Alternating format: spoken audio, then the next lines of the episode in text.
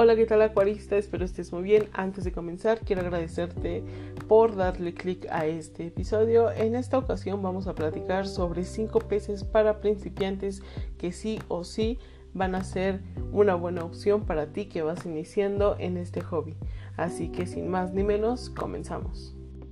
En esta ocasión es importante mencionarte que voy a tener dos categorías. La primera categoría es de peces necesitan estar en acuarios mayores a 40 litros y la segunda categoría es de peces que pueden estar en acuarios de menos de 40 litros. Muy bien, el primer pez que posiciona esta lista es sin duda el pez beta.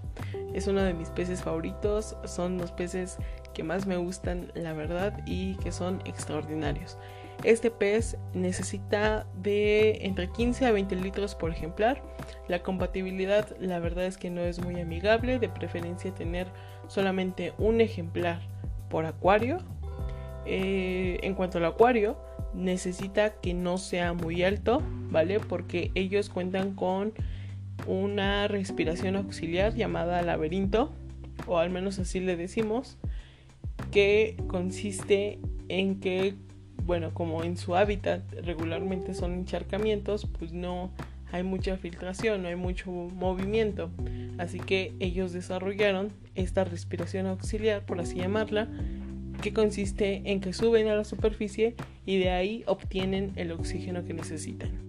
También es necesario que dentro del acuario tengamos bastante vegetación, bastantes plantas con hojas para que ellos puedan descansar ahí.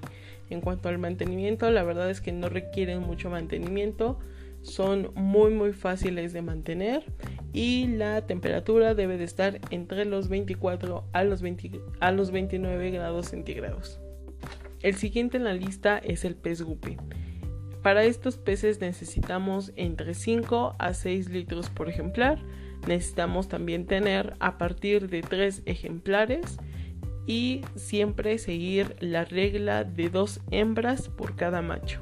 Necesitamos seguir esta regla ya que los peces machos suelen estresar bastante a las hembras y también las acosan bastante, ya que son unos peces que se reproducen con mucha facilidad y con esto se asocia al siguiente punto que es tener muchos escondites.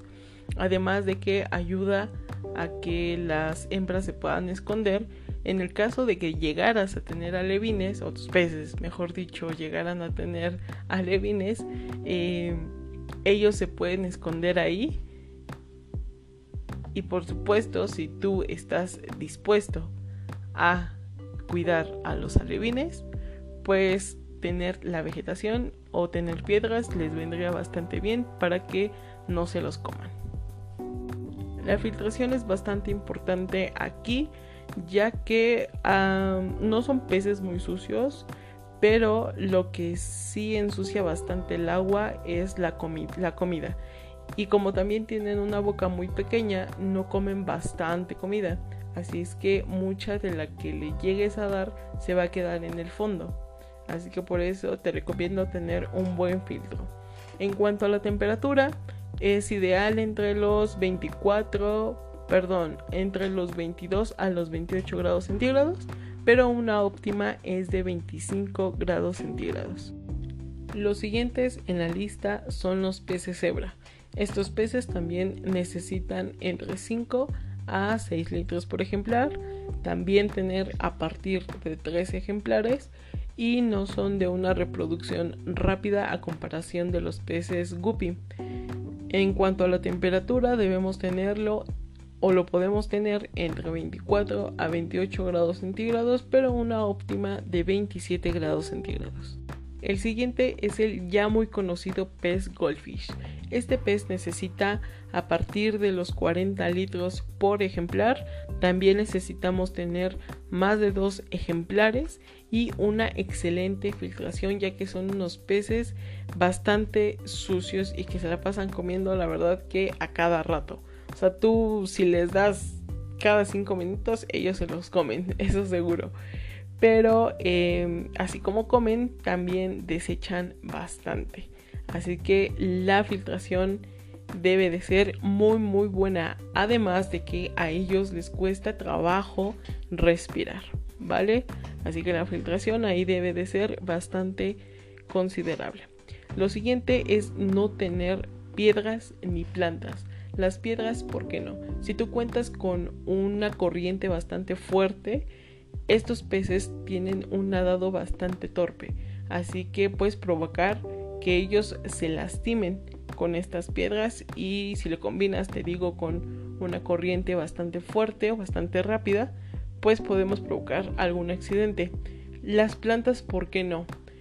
No sirve que tú inviertas en unas buenas plantas, en unas plantas muy bonitas, muy costosas o aunque sean baratas, ellos se los van a comer. Así que las plantas, por favor, mejor hay que evitarlas. En cuanto a la temperatura, los goldfish necesitan estar entre los 15 a los 18 grados centígrados. Y ya por último, pero no por eso menos importante, están las coridoras. Las coridoras son peces de cardumen, así es que vamos a necesitar entre 5 a 6 ejemplares y cada ejemplar va a necesitar 7 litros. En cuanto al sustrato, hay que ser bastante cuidadoso con eso, hay que evitar sustratos que sean grandes, que tengan una granulometría grande y también que no sean filosos, ¿vale? Esto porque los peces coridora tienen unos bigotes, por así llamarlo, alrededor de la boca y su función es ayudar a que los peces encuentren más rápido la comida. Así que queremos evitar que estos bigotitos se desgasten y para ello necesitan un sustrato bastante suave. Desafortunadamente al pez corredora también se le llama pez basurero y esto es porque se cree que se come el excremento de los demás peces.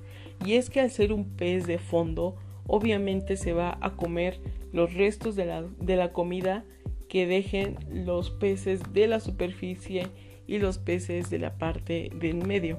Es por eso que la gente cree que ellos se comen pues solamente las sobras, eh, los, los excrementos y no es así. Ellos también necesitan de una alimentación especial. En cuanto a la temperatura, ellos necesitan estar entre los 20 a los 30 grados centígrados. Y bueno, hasta aquí llegamos con este episodio. Espero te haya gustado espero que te ayude y si es así, házmelo llegar por mis redes sociales. Sabes que por allá siempre estoy al pendiente de cada mensaje, de cada comentario. Estoy al pendiente de todo. Así que de nuevo muchas gracias por escucharme, muchas gracias por el tiempo que le das a cada uno de mis episodios. La verdad es que constantemente ando viendo las métricas de los, de los podcasts que subo y pues van muy bien. Estoy muy contenta con los resultados. Eh, espero seguir haciendo muchísimo más contenido. Ya estoy más activa en Instagram, en YouTube, en Twitter. Ya también tenemos un canal en Discord por si quieres entrar, pues por ahí tener una conversación más fluida. Y pues nada, te estaré esperando en el siguiente episodio. Chao.